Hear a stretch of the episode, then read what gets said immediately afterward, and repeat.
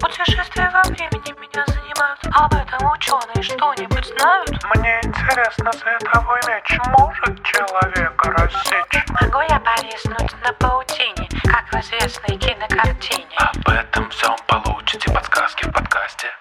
Это вам не сказки. Это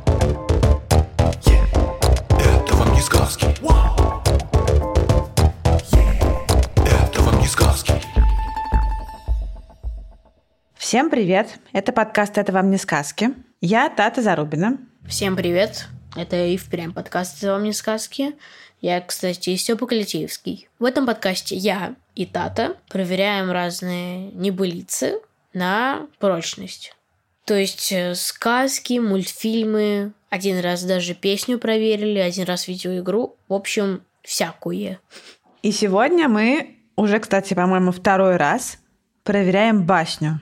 Мы будем отвечать на вопрос 12-летнего Никиты, который спрашивает, правда ли, что свиньи едят желуди, как в басне Крылова «Свинья под дубом вековым»? Ты знаешь, про что эта басня? В этой басне рассказывается про то, как свинья под дубом наелась желудей, заснула, проснулась и стала копать дуб, вредить ему.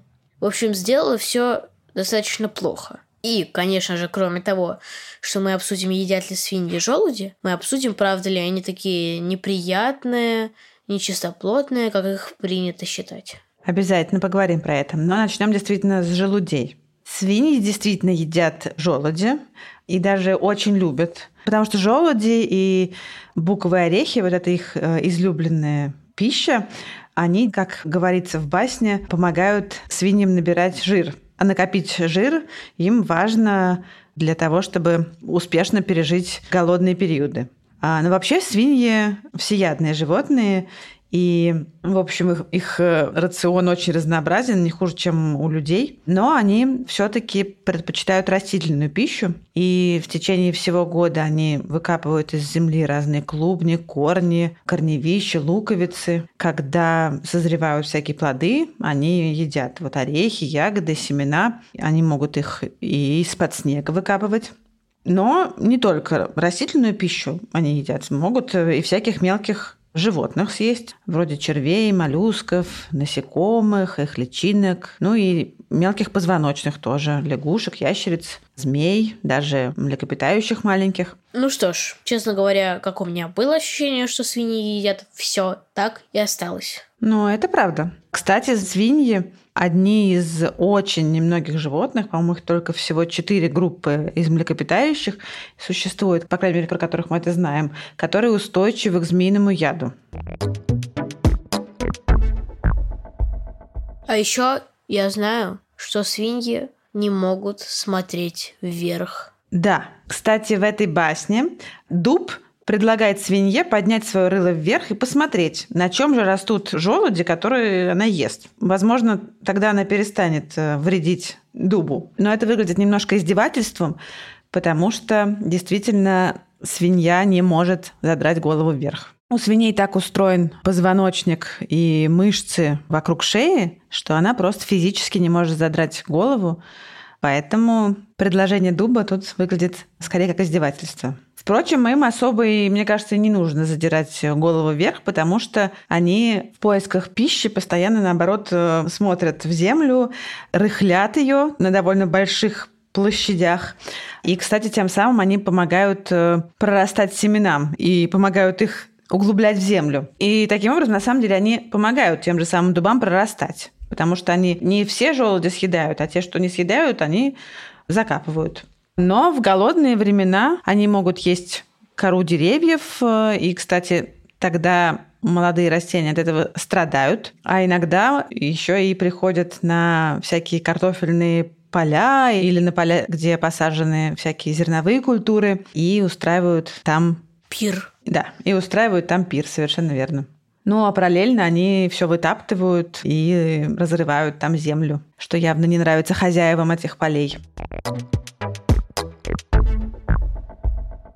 Степ, а ты вообще знаешь, э, свиньи, они кто такие и чьи они родственники, например? Так, значит, свиньи. Кажется, они копытные или парнокопытные. Совершенно ты прав. Свиней относят к парнокопытным. И туда, кроме свиней, э, относятся всякие жвачные животные, э, вроде коров, Кстати говоря, бегемоты тоже туда относятся. бегемоты, да, жирафы, олени. Это все родственники свиней. Называются они парнокопытными, потому что у них на ногах По паре копыт. потому что у них на ногах по паре копыт, и у них на ногах осталось только по четыре пальца, а опираются из этих четырех они только на два, на третий и четвертый. И каждый из этих двух пальцев защищен толстым роговым копытом, как футляром, или как башмаком, можно сказать. А боковые пальцы, они развиты слабо и расположены выше, чем средние, и до земли не доходят. Ну, или доходят чуть-чуть. Опоры на них нету. Вот у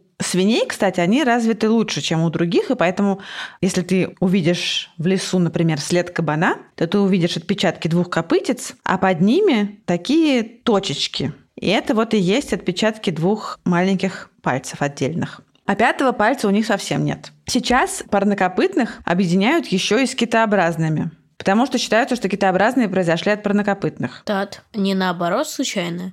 Не парнокопытные произошли от... Нет. Почему ты так думаешь? Не знаю. Ощущение, что все, что вышло из воды, было первым. А вот нет, потому что китообразные, они как бы вернулись в воду обратно. Ясно. Вот, и туда же, к этой же группе, сейчас относят и верблюдов еще. Вообще, все свиньи, они выглядят, мне кажется, довольно похожи друг на друга, и у них довольно характерная внешность, такая большая голова, короткая шея, такое массивное тело, на голове маленькие глаза, вытянутое рыло, которое заканчивается круглым пятачком, а это такое у них специальное приспособление для рытья, которое довольно неплохо работает, потому что взрослый кабан, например, может э, своим пятачком прорыть такую замерзшую землю на глубину сантиметров 15, а то и больше. И в Европе живет только один вид диких свиней, всего их, кажется, 17 или 18, но у нас встречается только дикий кабан. Это довольно крупные животные. Вот европейские кабаны, самцы, весят обычно до 100 килограмм, а в Азии э, они больше, и самые гиганты могут весить аж 300 килограмм. Ну, а самки, они поменьше, чем самцы. Тело у диких свиней покрыто такой щетинистой шерстью, которая обычно черно-бурого цвета. Ну, иногда немножко что-то желтоватое там попадается. И более светлый буровато-серый подшерсток. На спине щетина более длинная, чем на всем остальном теле, и поэтому выглядит она как грива или такой, не знаю, ирокез, что ли, который проходит через всю спину у кабана. И эта грива встает дыбом, если кабан взволнован или настроен агрессивно по отношению к кому-нибудь. М, В период размножения, которое происходит обычно в конце осени, начале зимы, самцы на спине отращивают толстую подкожную броню. Они таким образом готовятся к боям с соперниками. А эта броня помогает им защищаться от чужих клыков. А клыки у кабанов растут всю жизнь и оказываются довольно внушительным оружием. Ну, у самцов они гораздо заметнее, чем у самок. Причем верхние клыки у них довольно короткие, хоть и торчат в разные стороны и немножко даже загибаются вверх, такие похожи немножко на усы. А вот нижние клыки, они намного длиннее и острее. И торчат они у взрослых кабанов на 10 сантиметров или даже больше. Есть такой вид свиней, которые обитают в Индонезии. Они называются бабирусы, что с одного из местных э, языков переводится как свинья-олень. Честно говоря, когда ты говоришь свинья-олень, я сразу представляю такого борова с элегантными рогами и такими тонкими красивыми ножками. Было бы здорово. Кстати говоря, это выглядит страшно. Что именно выглядит страшно? Вот это вот твой выдуманный бабирусса? Да. Но ты знаешь, э, реальные бабирусы, они тоже выглядят, ну, может быть, не страшно, но странно. Потому что они вообще немножко отличаются от других свиней. У них довольно маленькая голова и короткие уши, действительно длинные ноги, и они почти совсем голые, то есть у них очень мало шерсти. А зато у самцов совершенно гигантские клыки. И нижние, и верхние. Верхние клыки, они загибаются, прорастают а, сквозь кожу верхней челюсти, дальше продолжают расти вверх и продолжают загибаться назад, и у старых самцов они уже даже могут врасти кончиками в кожу лба. То есть, получается, такие баранки, что ли, из этих клыков. Это, кстати, достаточно жутко, что вот вроде твое индивидуальное оружие, которым ты от всех должен защищаться и на всех нападать, а оно вырастает тебе в лоб. Весьма иронично, да? Ну, я подозреваю, что это может э, нравиться баберусовым самкам. Ну, конечно. Каждой женщине нравится, когда у ее знакомого во лбу такие вросшие клыки. Да, но у наших вот кабанов клыки – это не просто украшение, а серьезное оружие, и кабаны, особенно в период размножения или в период, когда появляются детеныши, они могут э, нападать на людей и наносить довольно серьезные раны. Поэтому кабаны считаются довольно опасными животными. Самцы могут сильно ранить клыками, а самки, у которых клыки меньше, они сбивают людей с ног и бьют их копытами. Очень мило. Кабанчики хорошенькие. Надо же защищать потомство. Это да. Все равно мило очень. Вообще, кабаны выглядят довольно неуклюже, но при этом они довольно быстрые животные и могут быстро бегать. 40 километров в час, э, в принципе, для них небольшая проблема. Они неплохо прыгают и хорошо плавают. Зато они не очень хорошо видят и не различают цветов. И человека, который стоит от них метрах в 15 и не двигается, они, скорее всего, не увидят. Зато наверняка унюхают. Это, кстати, очень известный факт, что у свиней в 40 раз лучше обоняние, чем у человека. Да, не, не знаю, как это измеряли, честно говоря, но действительно они очень хорошо чувствуют запахи, настолько хорошо, что э, свиней иногда используют, например, для поиска всяких э, запрещенных веществ. А еще домашних свиней во Франции тренируют для поиска трюфелей. Это такие грибы, которые нужно находить под землей. И вот э, великолепный свинячий нюх очень для этого пригождается людям. Кстати говоря про домашних свиней, чем они вообще отличаются от диких? Вообще они не очень сильно отличаются. Домашние свиньи обычно розового цвета, у них э, нет таких больших клыков, как у диких, и вообще шерсти поменьше. Ну и немножко они по строению тела отличаются. У дикого кабана такое более плотное, коренастое. А еще отличаются они хвостом, потому что у кабана довольно длинный хвост с кисточкой на конце. А у свиньи домашней он обычно короткий и часто еще закручивается, как у пятачка. Вот, но вообще э, в остальном за те примерно 10 тысяч лет, что домашние свиньи живут рядом с человеком, они не очень сильно изменились. А, они сохранили многие особенности диких свиней, в том числе они также плохо видят, как они, и также хорошо нюхают и слышат. Ясно. Еще есть факт, что свиньи умные, как собаки. А свиньи, правда, очень умные и очень эмоциональные. Свиней довольно легко дрессировать. И они легко учатся таким стандартным собачьим командам. Их можно научить сидеть, лежать, давать лапу, команде место или ко мне, брать след. В общем, они в этом смысле ничуть не уступают собакам. Поисковые хрюндели. Да-да. New Blockbuster. Они запоминают и откликаются на свои клички. И вообще у них хорошая память. В экспериментах, которые проводят для того, чтобы определить интеллект животных, свиньи хорошо справляются с разными сложными заданиями. Они проходят какие-то сложные лабиринты, выполняют разные тесты, понимают какой-то простой язык символов и прекрасно ориентируются на местности. Хозяина своего они могут узнать и по голосу, и по лицу. И вообще они хорошо распознают человеческие лица. Так что, да, свиньи умные, это совершенно не легенда. Круто. Тат, ну хорошо, умные они, это умные. А что у них с семьей? Как они там относятся к своим поросятам? Как они вообще дикие свиньи? Они живут всю жизнь с семьей или убегают друг от друга? Свиньи вообще довольно общительные животные, и самки живут небольшими стадами, в которых может быть там 10, 20, 30 особей вместе. Там живут какие-то взрослые, размножающиеся самки с детенышами и молодые. И во главе этого стада обычно стоит старая самка, которая называется матриарх. В общем, это такая стандартная история у копытных. А вот самцы обычно покидают семью примерно в год, когда они уже вырастают, становятся независимыми. И часто тоже собираются в такие холостяцкие, что называется, группы. А вот совсем взрослые самцы, они, как правило, вне сезона размножения живут поодиночке,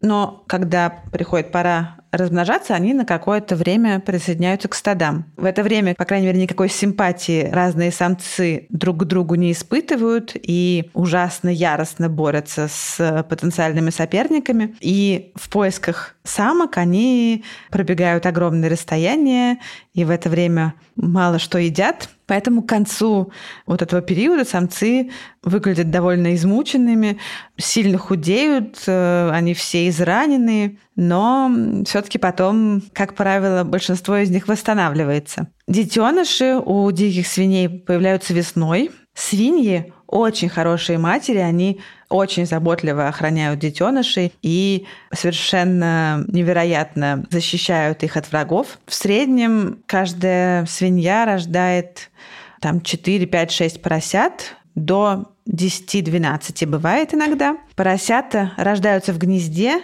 которое самка строит из веток, травы и листьев. И когда они маленькие, они ужасно симпатичные, такого темно-коричневого цвета со светлыми полосочками. Эти полоски, которые помогают э, малышам быть менее заметными, где-то в 3-4 месяца исчезают. И первую примерно неделю своей жизни поросята так и проводят. Они не покидают гнездо и только делают, что вот лежат, прижавшись друг к другу и едят. Хорошая жизнь. А постепенно, уже где-то дней через 10, они начинают выходить, а потом уже и сопровождать мать в ее путешествиях и в поисках пропитания.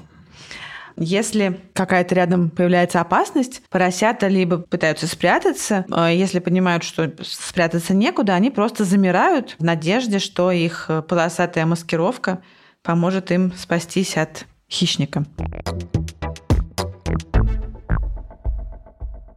Свиньи вообще ужасно разговорчивые существа, причем и дикие, и домашние. Самцы, правда, немного более молчаливы, чем самки. А вот э, самки и поросята, они все время общаются друг с другом. Общаясь, они хрюкают и пищат. Когда они кормятся, они издают такие звуки, похожие на мурлыканье. А если они пугаются, то они громко пыхтят или визжат.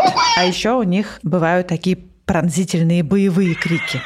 Дикие свиньи активны обычно в сумеречное время, а днем они отдыхают, при этом они копают себе такие специальные ямы, э, которые выстилают листьями, сеном, еловыми ветками, чтобы там было тепло и уютно. А к вечеру они выходят э, искать себе пищу и принимать грязевые ванны. А, грязевые ванны. То есть они по факту правда грязные, как про них считают?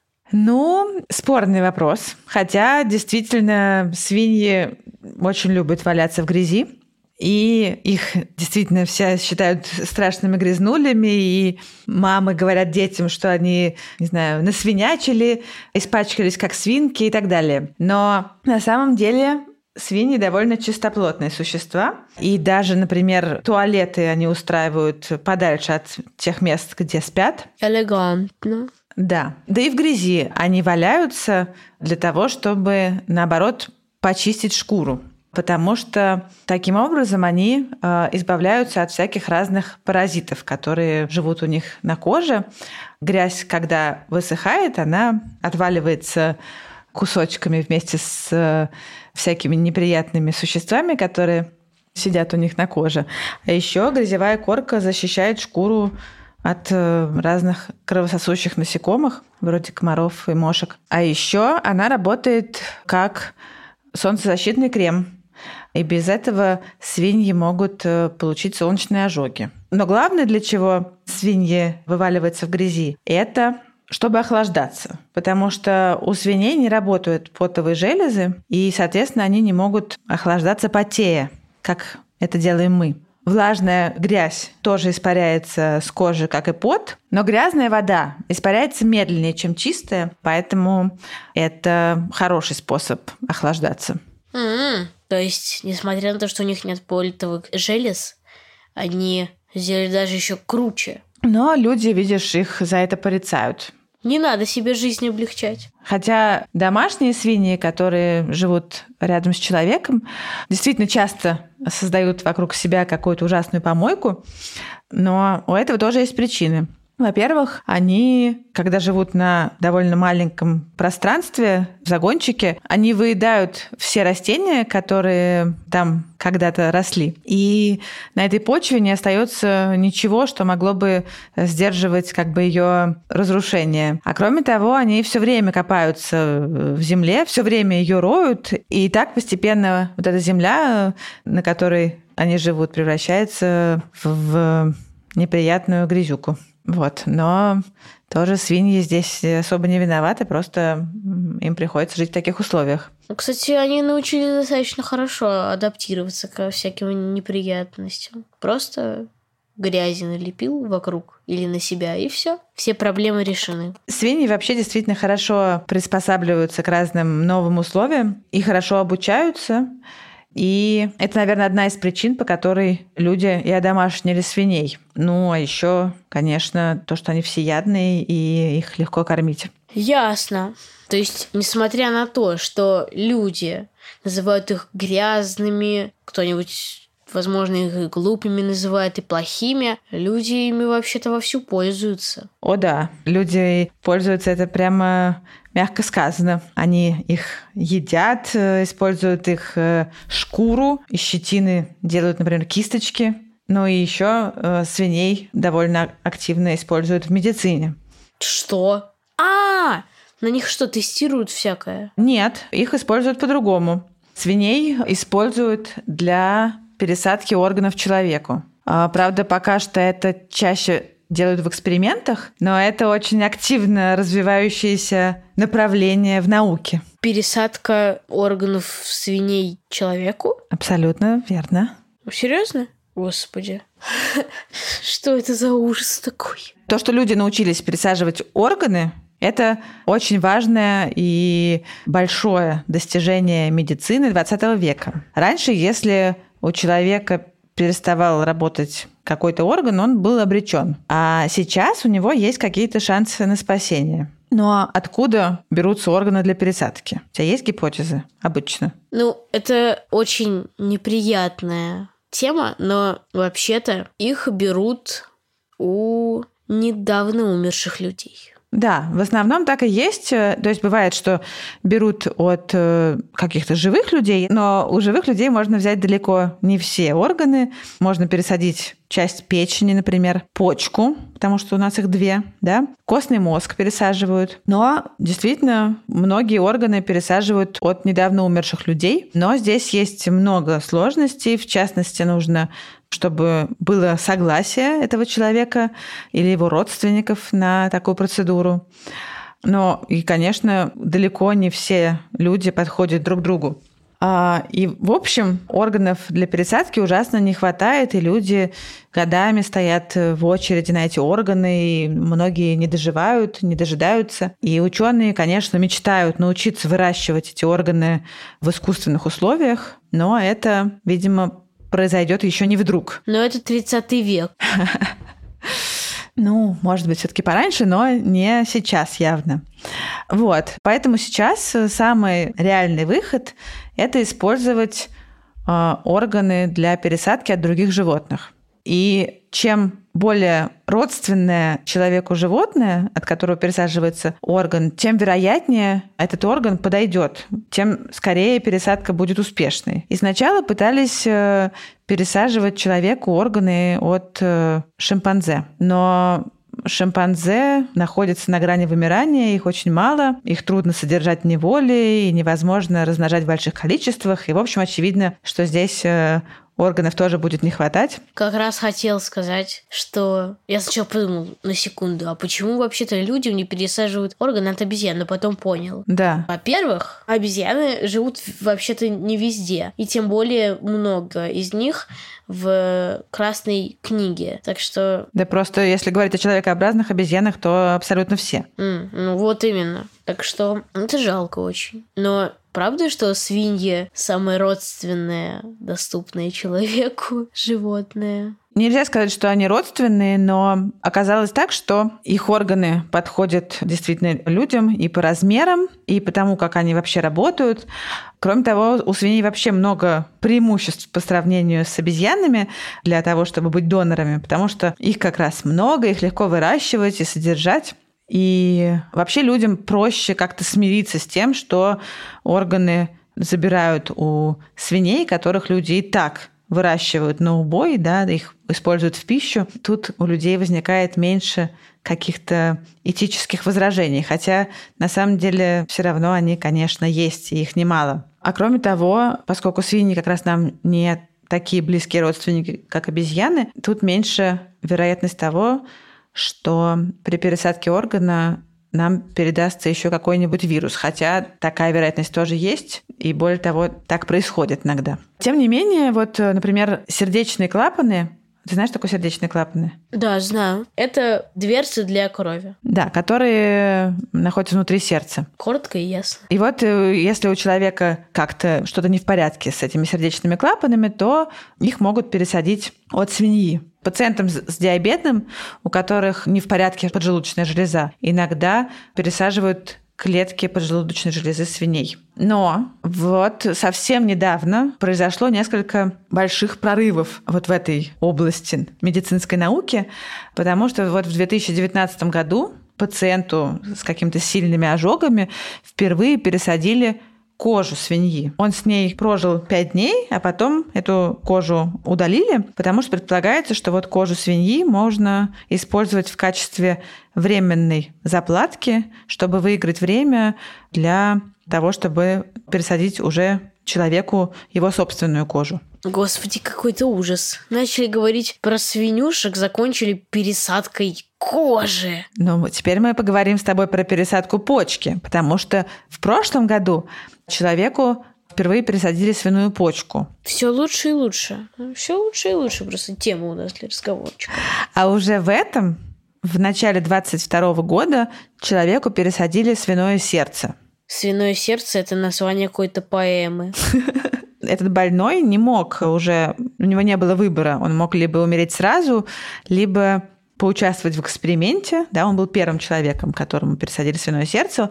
Я читала где-то, что он перед операцией спросил, будет ли он после этого хрюкать. И когда его успокоили, что хрюкать он не будет, он э, согласился на операцию. И он, к сожалению, прожил не очень долго после этого, где-то около двух месяцев. Но, тем не менее, как бы сама операция прошла успешно, и сердце прижилось. И ученые, которые вот занимаются этим вопросом, считают, что это действительно большое событие. Эта процедура показала, что сердце другого животного может работать в организме человека. Но, правда, все равно с этим совсем еще все не так просто, потому что главная вообще проблема при пересадке – это то, что организм, когда в него пересаживают какой-то орган, воспринимает этот орган как что-то инородное и начинает э, с ним бороться, включает иммунную систему, и через некоторое время этот орган как бы перестает работать. Даже при пересадке органов от человека к человеку такое может произойти, и в этом случае людям дают специальные препараты, которые сдерживают иммунную систему, да, и не дают ей убивать новый орган. Я так полагаю, это действует на иммунную систему целиком, и она, кроме того, не может бороться с вирусами и всякими болезнями. Да, но на самом деле эти препараты дают человеку не всю жизнь, а какое-то время, за которое организм должен привыкнуть к новому органу, и после этого постепенно их перестают принимать. А, Но если пересаживают орган от какого-то совсем э, другого существа, то, конечно, этих препаратов не хватает. Ну и иммунная система будет с ними сражаться. И, конечно, э, на органы свиней человеческий организм реагирует еще острее, чем на органы приматов. Поэтому для пересадки органов используют не обычных свиней, а свиней с отредактированными генами. Ой, бедная иммунная система. Бедные свинки, я бы сказала. Весь мир сейчас в моих глазах перевернулся. Почему? Я поняла, что бедная не наша иммунная система, а реально свинки. Да. Органы и ткани свиньи с такими отредактированными генами. Ты, кстати, наверняка слышал слово геномодифицированный. Да. Вот. Мы сейчас с тобой говорим о геномодифицированных свиньях. Вот их органы и ткани оказываются гораздо более подходящими человеку, и человеческий организм их с меньшей вероятностью будет отторгать. В общем, все это довольно сложно и интересно. Тут как бы есть большие этические вопросы. Вообще, имеем ли мы право использовать свиней для этих целей. Но, тем не менее, это интересно. Конечно, мне слабо верится, что мы реально дошли от желудей до пересадки модифицированных сердец. Господи. Ну что ж, я предлагаю завершать. Согласна с тобой. Спасибо тебе, Степа, за компанию. Тебе это тоже спасибо огромное. Спасибо Никите за вопрос, который позволил нам поговорить в том числе Про пересадку органов. Да-да, бедный Никита, наверное, сам не ожидал. Спасибо нашему редактору Ане Шур, звукорежиссеру Диме Гудничеву, фактчекеру Михаилу Трунину, расшифровщику Кириллу Гликману и композитору Михаилу Соробьянову. Пока-пока. Пока-пока. Наш подкаст можно слушать абсолютно везде, где вы слушаете подкасты. Но, конечно же, лучше всего его слушать в приложении «Гусь-гусь». К тому же, кроме нас, там есть невероятное множество всяких лекций, сказок, подкастов. Вот.